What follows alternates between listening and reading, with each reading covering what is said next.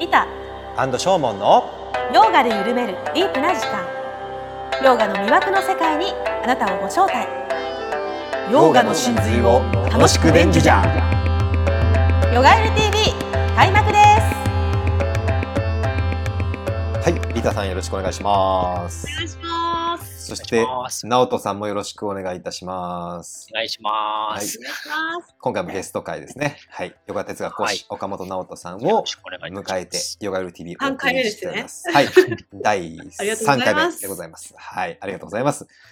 えーっと今回はですねあの前回、まあ直人さんがヨガ哲学講師になってまた本も出版してっていう話をして、でそして実際現場でどんな風にこうヨガ哲学を伝えていってるのかっていう話になって、まあ、そこにリタさんも絡んでだんだんディープになっていたっていうところで。すいませんね。はい。はい、そうなんです。終わったんですけどもうこっからはね、こっからはもう、うん。あのディープ解禁でいきましょう。いいですか？はい、もうディープ解禁で、あの、まあ、一応テーマは、お二人ヨガ哲学を実際の現場で教えてらっしゃるんで、まあ、ヨガ哲学を伝えるときに、こう自分が注意していること、どんなことを大切にして、どんなところに、まあ、力点を置いてお伝えしてるか。そして、あの、前回もちょっとリッタさん触れたと思うんだけど、まあ、シンガとか、えープルシャとか、プラクリティとか、うん。まあ、難しい用語がどうしてもこう、避けて通れなくじゃないですか、ヨガ哲学を伝える中で。それを伝える時の皆様、普通のまあヨガの実践、大多数は体操ヨガの実践者、そうです彼ら、彼女たちのこう反応だったり、どこでつまずいちゃったりするのか、っていうのをちょっとうん教えてほしいなと思いますので、ぜひよろしくお願いいたします。そうですねうん。なかなかね、難しいというか、まあ、一つはやっぱりそのヨガの経典はい。うんは、まあ、ヨガスートラとバカバットギータっていうね、二大巨頭がはい。あるので、まあ、基本的にはね、その二つを解説するっていうのは結構僕なんかはそのヨガ哲学のクラスとかやるときには基本的な道筋うんうんにはなりますよね。どっちが受けいいですか？スートラとギーター。僕はギーター派というか、ギーターの方がスッと、うんまあこれは僕が浄土教というか、あの、生阿弥陀仏の念仏門の僧侶だからっていうのもあるかもしれないけど、はいはいはいはい。一般の人はそのギーターとスートラを伝えた時にどっちがこうスッと入ってきやすいのかな。あのーやっぱり両方ともそこそこハードルが高いですよあ、ね。やっぱ両方同じくらいなんだ。うん。あでもヨヨガ講師だと割とバカバットギーター好きな人多いですよね。多いですうね。ん、そうね。でも一般的にさ、ギーターの話をしようとすると、まずさ、クリシュナを知らないじゃないですか。知らない。あ、だから、そういうことね。変化すること知らないのね、まだみんな。うんその、だから、なんだろうな。多分そのヒンズーの文化に触れた人がある。だったら日本人だったらさ、なんかブッダとかっていうと、なんかブッダ像がある。なんかイメージがあるでしょ。なんか悟っててとか、はいはいはい。優しくて、なんかね、あの、悟りに導くとかそういうさ、イメージがあるけど、クリシュナ？えー？みたいなさ、そういう感じにはなるよね。そうですね。あ、神様が喋ってるんだみたいな感じがないんですね。そうそう。なんでこのこの、この魚者はな何をいきなり言い出すんだみたいな感じの。うん。で、その、まずキャラクターっていうものがちょっとつかめない。まあ、それはね、なんか、バカバットギーって読めば、ある程度わかる話ですけど、うんうんやっぱり一つは、あれはさ、マハバーラタというすごく大長編の中の一節ですから、うん。まあ、正直、そのバカバットギーターだけ読もうとすると、まあ、迷うよね。つまり、うん。その、じゃあなぜそのね、あの二つの戦争、戦争、その戦争が起きるかっていう話が、まるっきりそのストーリーとしては抜けてるので、まあ、やっぱりバガバットギーター読もうとした人は、読めないよね。まあ、最初のあの、あの、パーンドゥというか、あの、軍勢の紹介のとこで挫折するんですかね、みんな。挫折しますよね。あのー、僕、オディ、あの、イーリアスはあそこで挫折しましたからね。イーリアスも一緒でしょ。イーリアス、オデュッセイヤの確かに確か何ページ続くんみたいな、この神々の説明と、この軍勢の説明、に。何ページ続くんみたいな感じで。挫折しましたけど、ギーターはでもそんな長くは、まあ10ページも続かなかった気がするんですけどね。それに比べたそう、ら。でもね、多分、その文脈がまず読めないのああ。が結構しんどいのかな。そっかそっか。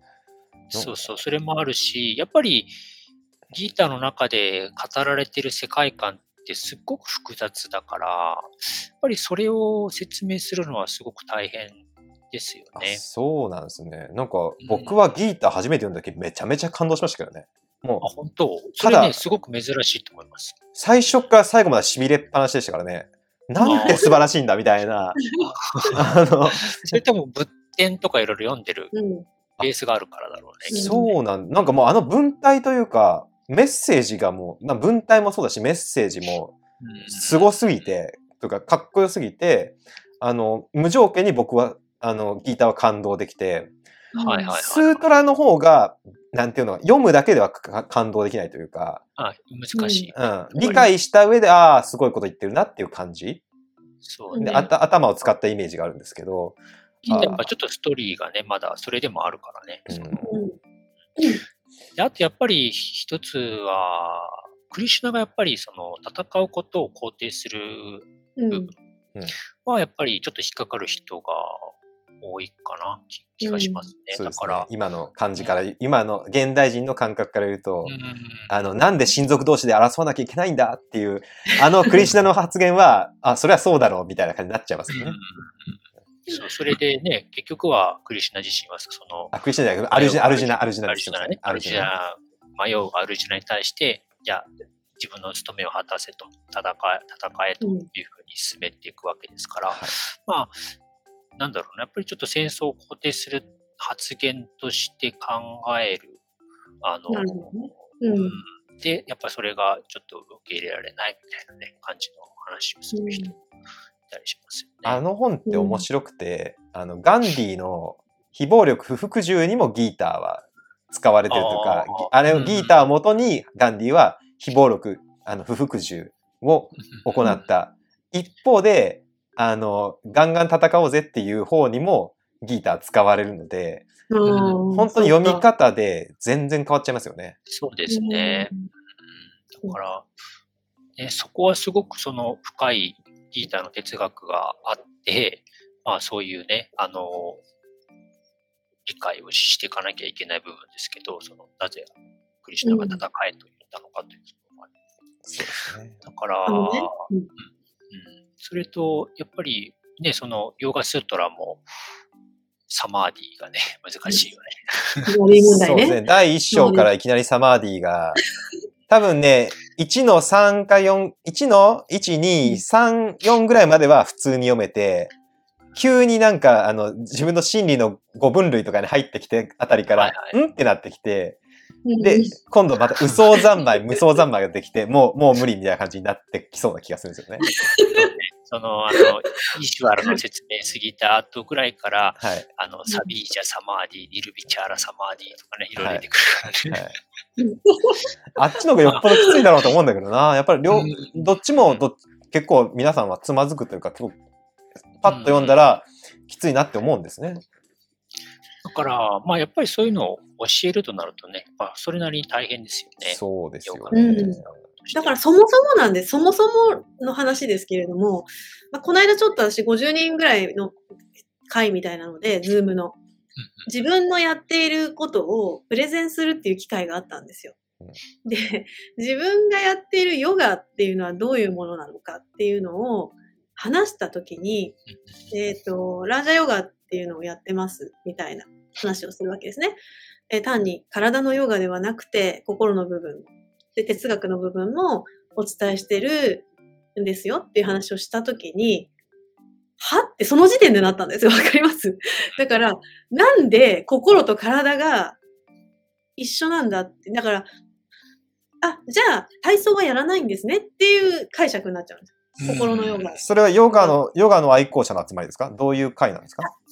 全く愛好者じゃなくていろんな、いいろんな人たちがいる中に、異業種のなんか、異業種みたいな、うん。そうそうそう。たまたま、まあ、知り合いのお坊さんから招かれてう、んうん。うん、そういう会に参加しないって言われて、言った時に、あ、世間では、心と体が、そのリンクしているってことですら、まだ、認知されてないんだなってちょっとなんか思った、その時に。ああ、そこでつまずくんですね。まずまずね、だから体を動かしていく中で心が静まっていくよって話なんだけど、そんなこともし知らないよなと思ったわけですよ。そこ、そこされも。うん。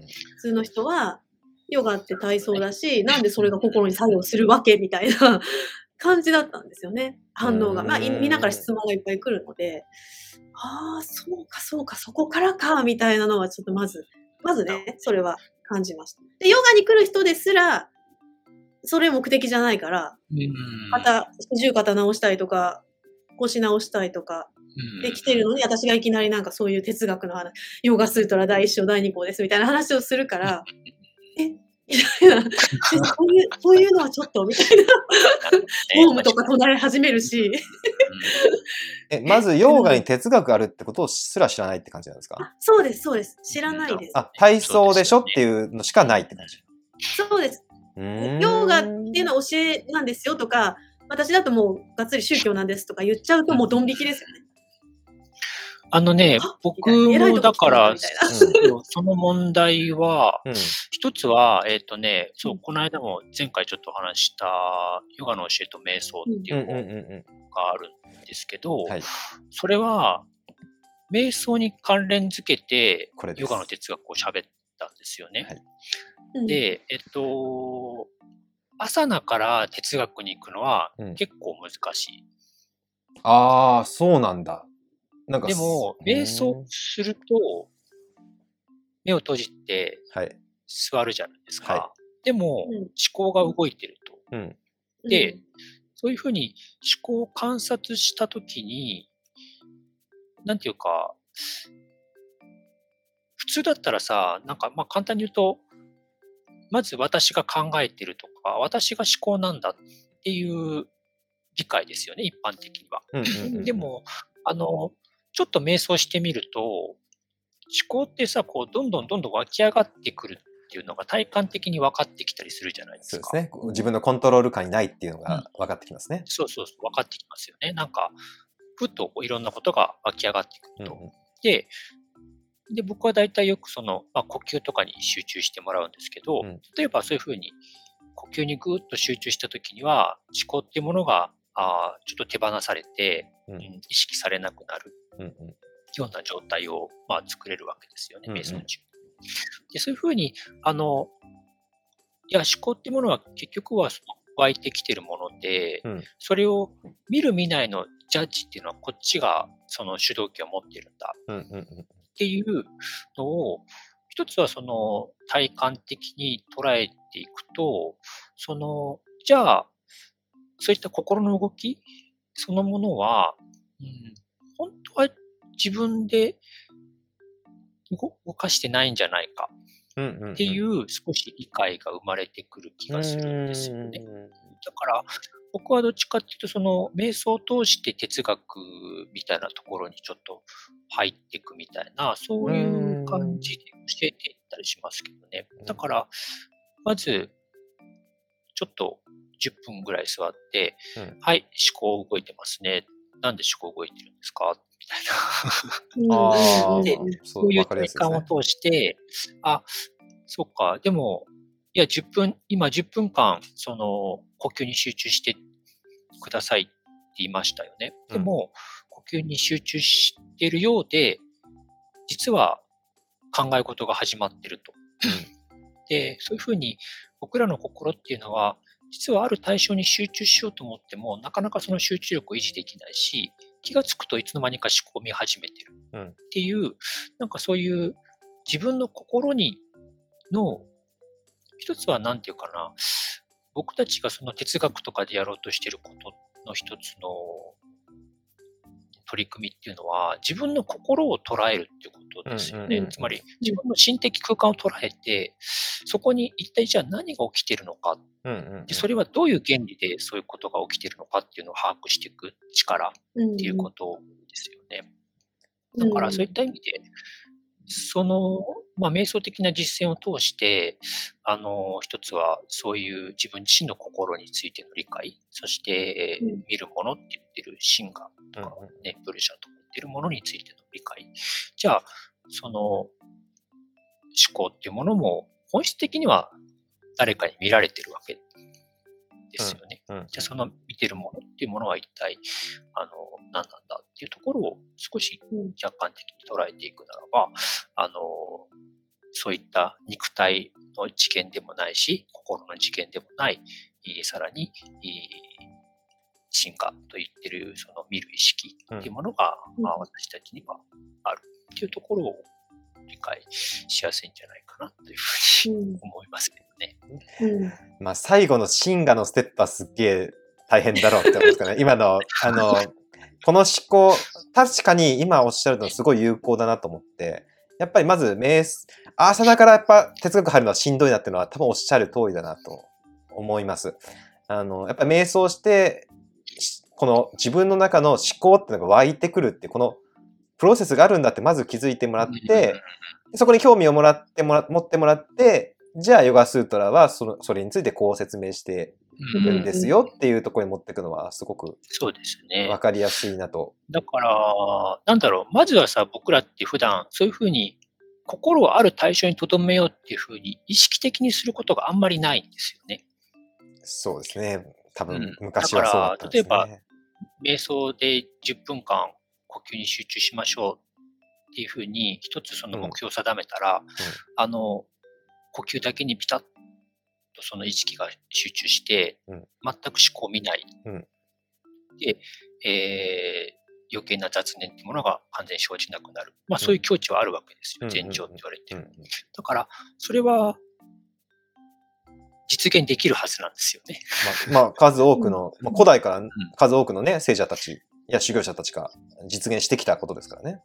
ね。でも、できないでしょ。簡単に言うとそれって。か僕らが普段、その、やってる、なんか、練習しないとできないわけですよ。つまり、そうですね。そういうふうにんうん、理解して、あの、じゃあ、やってくださいって言った時には、いきなり多分そういうのは無理だと難しいですよね。だから、うんそういうものが、何か対象がふっと湧いてくるとそっちに気を取られたり、思考が湧いてくるとそっちに気を取られたり、周りで音がするとそっちに意識が飛んだりとか、うんうんうんそういうふうに、あの、非常に心っていうものは、うん、制御されてない心っていうものは、すごすごくその動きやすいものですよね。そうですね。もう猿とか馬みたいにうん動いてるっていうのが体感。ただそれ気づかない人いるっぽいんですよね。そうなんです10よ、ね。分瞑想してくださいって言ってはい、思考が湧いたでしょ？って言っても、あっという間でした、みたいな。なんか集中してて全然何も気づ気づかなくあっという間に10分経ちましたっていう人がうん時々いらっしゃるんいで。でもその人は比較的うまく瞑想できてると思いますけどね。そうなんですかね。絶対、うんえと思って、あるかな、そんなの。き気づいてないパターンもかなりあると思うんですよね。思考が出てきたことですら。うんうんうんうまく瞑想すれば、そういう、なんて言うんだろうな、一瞬で終わる。うん。うん。いや、それどっちかと思いますけどね。うまくやってるか、あの、気づくことすらできなくて。そう、ど心とか見たことない人って多いので、うん。本当に、うん、そういう内側に向けたことがない人だと、自分が何を感じてるのかとかもわからないうん。人もいらっしゃいますよね。どそううんですね。どうですか？直人さん実際に10分やってください。思考で、思考が出てきたでしょ？っていうので、ほとんどの人は同意するっていうか、あ、出てきました。かないですよ、基本的には。あ、そうなんですか。うまくいかないっていうのは、思考が出てきたっていうことに同意してくれる。そうですね。ああ、うんじゃあまあ成功、ある意味成功ですよね。直人さんのある意味成功だね。うん目論見通りっていうのが大多数ってことですよね。そうですね。あじゃあまあいいのかやっぱり、あ、自分ってこんなに心って制御できてなかったんだなとか、やっぱそういう気づきに入っていって、うんうんそうすると、うん、自分っていうものについての理解っていうものをもう少し深めていきたいなっていう動機が生まれていくああ気がじゃあします。やっぱすごい有効ですね。実際そうなんでしょうね。と僕は思ってるんですけど、うん、生徒さんが、素晴らしい違いますけど。いやいや、絶対、あの、あの、聞いてても有効だと思うし、多分そ、それで、直人さんがあって、今でもヨガ哲学講師として活動さ、できてるのは、うん皆さんから支持があるっていうことの一つの証だと思いますやっぱ。りね、そういうふうに、なんでしょうね、心っていうものを自分で制御しようと思うときには、うんやっぱり知恵がないと無理でしょうね。うんそういったものについての知識。うん。うん。ただ漠然と心とか思考っていうだけではなくて、うん、じゃあ、一体どういうふうに僕たちがその心っていうものを扱って、どういうものが心の領域なのかっていうのを、ぱり論理的に把握するっていうか、うんそういうことはすごく大事でしょうね。そうそのですねそれは本当にやっぱりスートラとかにその答えがあるわけですから、うんうん。そういったところから。まあでもね、本当に、バカバ、僕はだからね、あのーいろいろ本を読んできた方だと思うんですけど、うんあの、三つ挙げるとすれば、うんヨガスートラ、バカバットギーター、新約聖書。おー聖書来ましたね。インドが2つ入ってるのがでもすごいですけどね。あの、すごいですね。遍歴から言うと。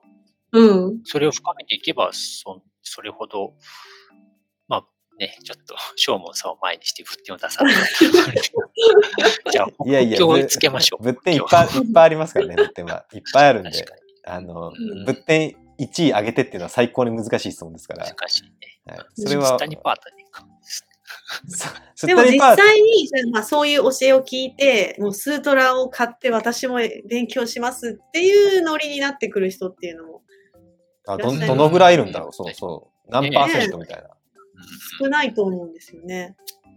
実際にハマる人私みたいに。どうでしょう。でもね、なんだろう。あの、でも別にさ、ほら、なんだろうな。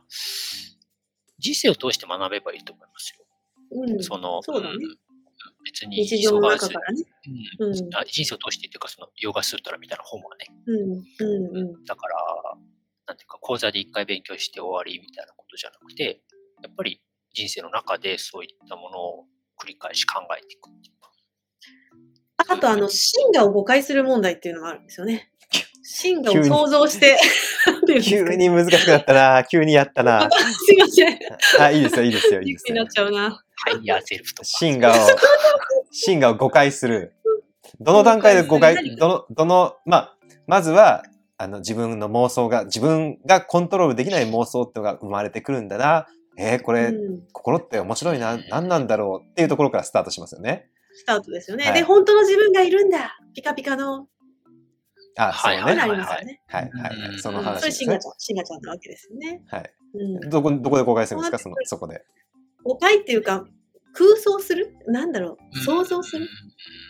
た体感していくというよりは、うん、ちょっとスピリチュアルな感じで、まあそそさっきのハイヤーセルフとかもそうかもわかんないし、うんとそうねそれ自体が何かを持った人格じゃないけど、なんていうのかな。守護霊的なね。あ、神、のあ、守護霊的な感じになるってことですね。ちょっと別人格を守り神作っ的。ちゃうみたいなね、擬人、そう、擬人化にちょっと近い。ああ、そういうことねでもそういう。ことはやっぱヨガの文脈では言われてないですね。うん、ヨーガスートラ読むと、それ、限りなくそれを避けてるので、すごく、うん。避けてるけど。どさ、その人が今まで学んできたことのさ、スピリチュアルのやつとさ、それをガチッとなんかはめちゃうんだろうね。そうですね。あのね、ハイヤーセルフとかって言葉は、ブラバツキーが多分、おそらく一番最初に使ったあ、そうなんですか、うんうんあーなんですよね。で、その中に、うんあの、ブラバツキーがハイヤーセルフについての説明をしてるんですけど、うんうんそれはやっぱりね、あの、アドヴァイタ・ヴェーダーンタと同じような文脈で使ってますね。つまり、宇宙全体に遍満する純粋意識ブラフマンってことですね。をハイヤーセルフと言ってるんだ。言ってた。へーただ、それがやっぱり、あの、スピリチュアルとかの文脈になってくると、ちょっと守護霊的な、守護霊とか指導霊とかね。なんかそっちのスピみたいな、リットな。うんうん言葉にちょっと変わってったんですよね。うんでも、バラバツキーもバリバリやっぱりペダンタの思へーそこ難しくないですか？うんあの、ヨガスートラは、鉄頭鉄尾3期やじゃないですか。うんはいはいはいはい。でもみんな、ベーダントを混ぜちゃうんですね。僕も含めて。解説してると。うんどうしてもベーダントを混ぜちゃうんですよね。はい。そうすると、多分その守護霊の方に行っちゃう可能性はぐんと上がると思うんですよ。うん。あ、ペダント混ぜると？うん。ベーダントを混ぜて、ブラフマン、アートマンとブラフマンが一致する、この世界にはブラフマンっていうのが偏在してる。真理、神がうん偏在してるって話になってきちゃうと、うんうんワンネス系とかと一緒になっちゃうんじゃないの？そうなんですよ。圧倒的にそのワンネスだったり、そのうん。人格心というか、まあ、あの、神様みたいな、あの、この世をコントロールして神様みたいなうん。話になってきちゃうじゃないですか。うん。サンキアだけに留めといたら、あの、まあ、その、この世界っていうのはただこのせ、全く自分とは関係ないと。で、あの、うん。自己個人の中、まあ、個人って言うのは良くないですけど、自分の中の、まあ、アートマン、プルシャっていうのの探求。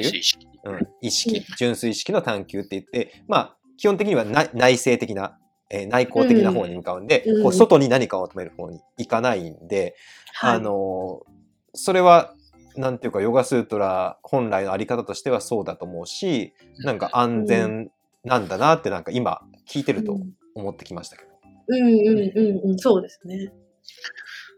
そうね。だから、まあ、外部っていうのは、まあでも、スートラ自体はね、イーシュワラに触れてるから、うんそうですね。だからあれを、イシュバラをどこまで拡大するかじゃないですか。あれを、そうね。あの、外部の神まで行っちゃうというか、ブラフマンだみたいなこと言っちゃい出すと、いや言っちゃうんですけどね。どうしてもい、や、まあ、ブラフマンでしょ。まあ、ブラフマンですけど、内側にあるよっていう方なんですよね。だから実践の中では。うん、ただその宇宙のうんぬんかんぬんってのは言ってないんでね、スートラ自体は。うんあの、外部のものだみたいなことはがっつりは言ってないんで、あの、まあ難しいとこですけどね、あの、多分三キアにとどめて、それは、え内なる自分、内なる自分の純粋意識うをん、ただイーシュバーって呼んでるんだよ、だけでもまあうん。いいと思うんですけど、うん。まあ、やっぱ面白くないというか、ギター絡めちゃったりすると面白くないんで、それでは、あの、うん。面白くないし、まあ。なん。か。その自分の意識というか、その、なんですかね、自分感覚としてもどうしてもその外部世界、やっぱり全てが、まあや幻だってい言う、と止めちゃいたくないじゃないですか。うんうんそうですね。うん、で、やっぱり外部世界にも、まあ、神が宿ってる。で、それは自分の奥底の純粋意識と、あの同一存在だみたいな話になってきちゃうなので、るほど。うんうんそれは魅力的であり危ないですね。そうですね。やっぱりね、でも一つ、そうね、た例えばそのスピリチュアルの一つの問題は、うんあの、ハイヤーセルフを探さなきゃいけないでしょ。あうんああ、うん、探してる感じだよね。うんうん。だから、それは別にヨーガは言わないんだよね。つまり、真我っていうのは私の本質だから、そういう、もうすでにある、あるもの、自分の中のその領域をお発見すればいい。うんうんつまり、持ってないものを探す必要はないっていうことですよね。うんでも、スピリチュアルになると、やっぱりちょっとそれが、うん、なんか、うんガイドとつながるの私、みたいな。そういう、じゃあ、そうそうそうそう。誰かガイドにつなげてくれる人がいて、うんそして何かそういうセミナーみたいなものを受けると、そのね、もっとより自分らしく生きることができるとかね、うんそういう話になあるそうそうそうそう、そういうのねそうすると。やっぱちょっとさ、迷うじゃないですか。うん。ハイヤーセとつながらないと私は幸せにならないとか、あうん、そうですねだ。からそういった意味で、なんだろうな。だからラマナマハリシとかはさ、うどっちかっていうとそのうんベーダンタ的な解釈で、うん。進化を探すなというふうに繰り返し主張しますよね。うんだからうんすでにあるものだし、うん。いやー、君らはその進化っていうものを光とか何かそういう神々しいものとして見ようとしてるけど、そうじゃなくて、もうある、今すすでにもうここにあるものだ、うん見てるものはもうすでにあるっていうふうに繰り返し主張してますけど、やっぱりあのそういう探求をすべきだと思いますね、僕自身。うん。何か自分の外側に、じゃあ何かこう、神秘体験をしたりとか、あ何かそういうの、チャネリング的な声が聞こえたら、それはハイヤーセルフの声だとか、うん。そういうことをやり出すと、やっぱり迷うし、うん、もうちょっと苦しくなるでしょうね。ーううん。んやっぱちゃんと。もう一パターンあって、うん。もう一パターンあって、あの、全然その気じゃなくて、ヨーガに来て、たまたまね、私のとこ来て、そういう哲学を学ぶ感じになっちゃったっていうパターンもあるんですけど、逆に、ゴリゴリに、サー、サ、えっと、サマディを、こう、求めて、来て、欲しい欲しいで思考が落ちない問題っていうのもある。逆にそういうのも、なんていうの、分かってて、そっちを狙ってきて、うん。でもなかなかその境地に行けないっていううん苦しみっていうんですかね。うです苦しみっていうか、ねうん、知識をすごく入れていくんだけれども、うん。まず、そうね、僕も、いや、そう、たまにそういう方は確かにいるけど、悟りタイムじゃないですか、ざっくり言うと。うんそうそうそう体験みたいなのしたいってことですよね。悟りたい。うん、そうだね。そうそういう体験に憧れてるみたいなところもあるかも。はいはい。でも本当にやっぱりそういうサマーディのような状態に行くとなると、すれば、やっぱりスートラが言うように、8子則、うんうんつまり、8子則は本当に実践しようと思ったら在家では無理でしょう。そうですね。だからそういう、僕らって今あまりにもやっぱり情報に触れすぎてるから、うん。基本的にはその瞑想できるような状態ないわけですよ。うん。うん。つまり、じゃあね、リタさんが今晩さ、子供と一緒に鬼滅の刃見ました。で、その後、じゃあ瞑想しますってさ、できないでしょ。いや、やりますけど、やりますけど、まあ、鬼滅の刃、つまりさ、その、アヒムサとかっていうのはさ、単にその殺さないだけじゃなくて、うんそういう印象をやっぱり全部自分の中からあ排除しない限り、うん瞑想中にさ、うん。そういう、で出てくるじゃない？うん必ずそういううん暴力的なものって、心をうん騒がせるわけですよね。だから、あの、そういうものを見ちゃいけないっていうのも仏教の戒律が入りますからね。うんだから全ての演劇とか映画とか漫画とか全部ダメです。えーそそれは今、直人さんが言ってる分だけです。だって、だって無理でしょ、そんな。そう、無理なんです。だから、ブッダだって、それ、それやったら無理だって言って言ってますから。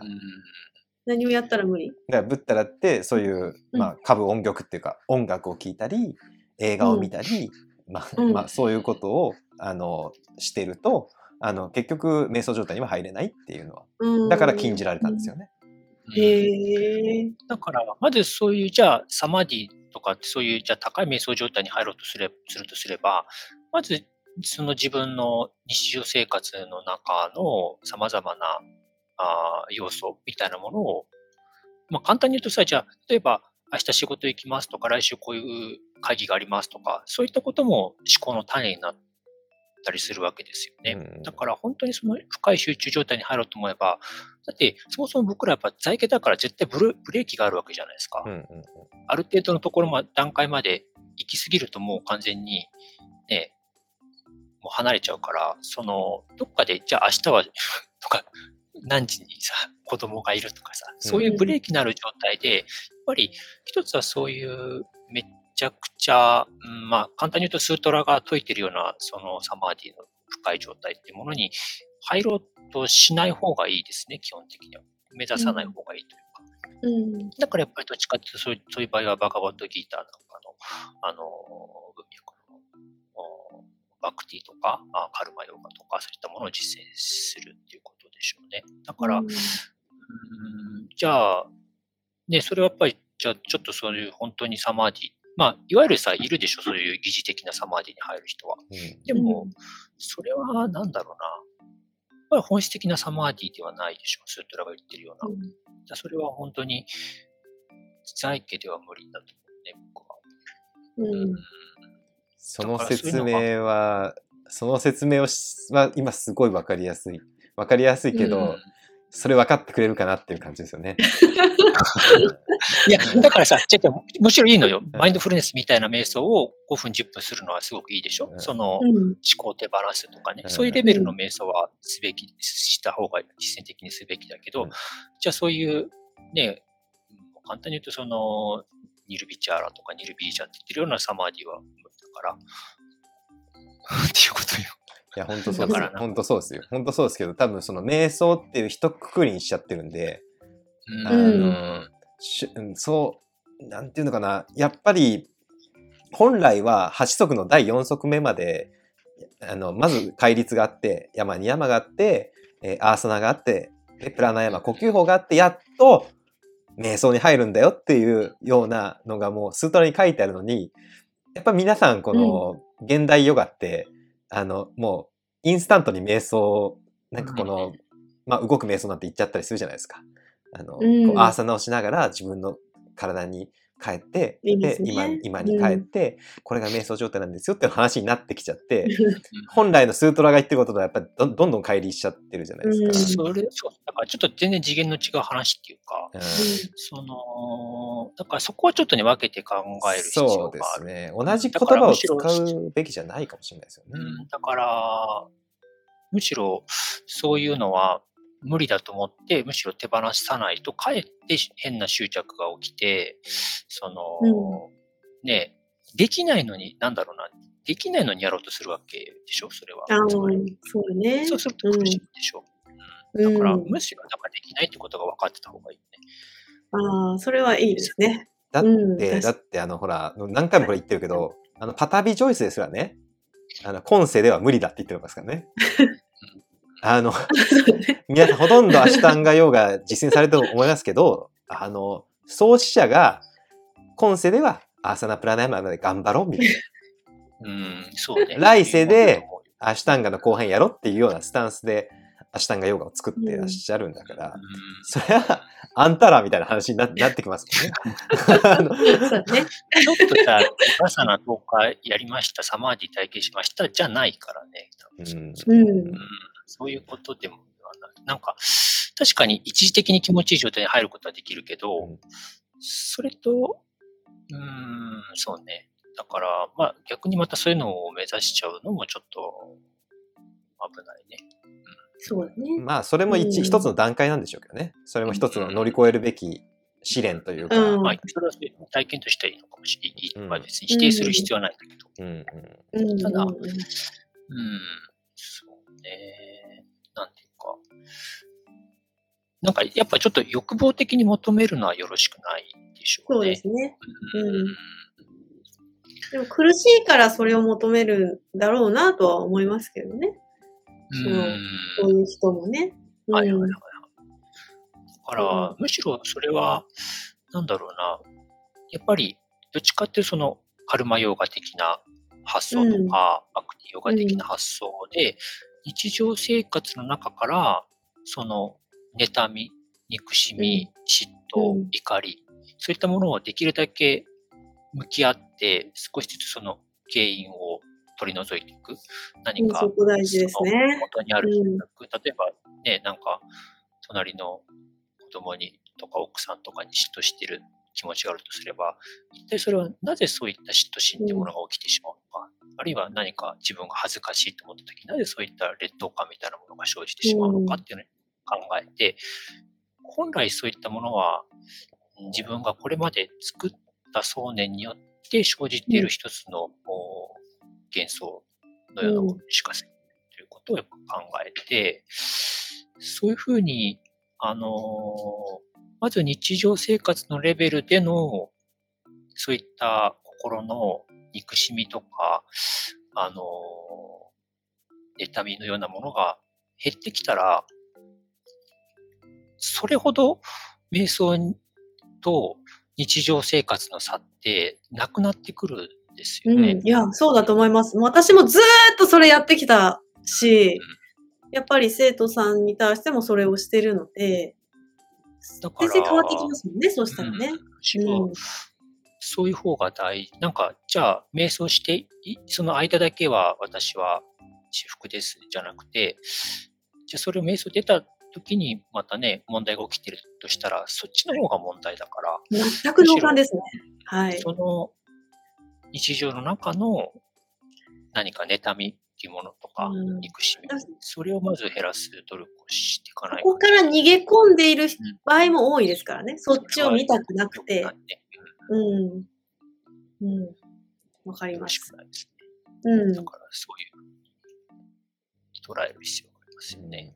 うんい。やでもやっぱりいいですね。あの、もうまずは目の前の一歩一歩からっていうのが、うんまあそれがやっぱり一番シンプルで、一番遠回りに見えるけど一番のまあ近道っていう感じがうん今そう聞いてて、でしょうね。はい、思いました。むしろそれができないと瞑想もできないしね。うんそうです、そうでです。本当本当おっしゃる通り。うん、うん。結局は座れないね。す。そうですね。そう、そこが妨げますよね。うん。そのプロセスを楽しんでいけるようになればっていうのが一番、あの、瞑想の、まあ、醍醐味であり、楽しいところだと思うんですけどね。はい。ね。うん。はい。まとめに入って まとめに入ってわかりましたいや、そろそろだな、みたいな。いや、これ誰もいないと、お二人暴走列車だからどこまで行っても止まらないですよ。ずっと喋ってますよね。確かに。今日は僕あの司会進行役でやってましたね。あの、本当に いやでもすごい、この、今回も、あの、いろんなやっぱ生徒さんがいて、いろんなニーズがある人が来て来るんだなっていうのを、あの、伺ってて感じて、でそういう人にやっぱりそれぞれに答えて、あの、講師としてお二人答えてらっしゃるんだなっていうのをすごく感じました。あの、面白いなと思いました。またね、あの、直人さんは、あの、はい今回シリーズ聞いてもらったら、直人さんの、あの、学識って分かったと思いますので、うん。あの、ぜひギーター、スートラ解説にも一枚噛んでほしいなと思いますので。はいぜひぜ一緒にやりましょう。なおさん、本当に、あの、長時間にわたってありがとうございました。ひ。は。はいい。ありがとうございます。では、また。じゃあまたお会いしましょう。はいありがとうございます。マイル TV 今回も最後まで見てくださってありがとうございました。ご意見ご感想等お待ちしています。メールアドレスはプロフィール欄概要欄にございます。それでは次回もお楽しみに